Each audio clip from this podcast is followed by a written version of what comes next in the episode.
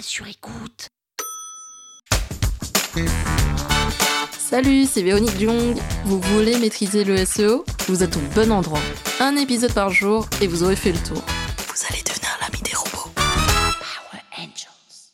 Les images sont les éléments qui vont donner vie, qui vont habiller, qui vont donner le design d'un site web, mais ce sont aussi les éléments les plus lourds et les plus coûteux en termes de ressources pour Google, car les images augmentent considérablement le temps de chargement d'une page web.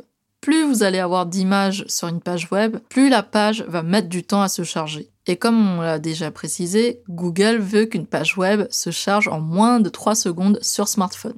Il faut donc mettre en place des systèmes pour réduire le poids des images et notamment les images haute définition. Idéalement, pour réduire le poids des images, on va compresser ces images, donc utiliser des outils qui existent comme compressor.io ou encore on va retirer des calques de l'image afin qu'elle soit le plus légère possible, on va la redimensionner et il existe un nouveau format d'image qui s'appelle le WebP et ce format d'image a été créé par Google. Donc, réduire le poids des images est un objectif prioritaire pour tout site web qui voudrait un temps de chargement plus rapide.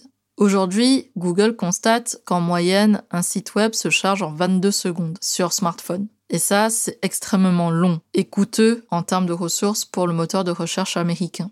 Si vous voulez avoir plus de conseils pour réduire le poids des images, j'ai quelques outils à vous partager. Vous pouvez utiliser Lighthouse de Google, qui est un outil gratuit. Lighthouse va vous indiquer tous les éléments qu'il faut corriger pour faire en sorte que votre image soit la plus légère possible et vous avez d'autres outils sur le marché comme Dairboost, qui est un outil payant qui vous donnera des rapports de recommandations complets pour optimiser les images de votre site web.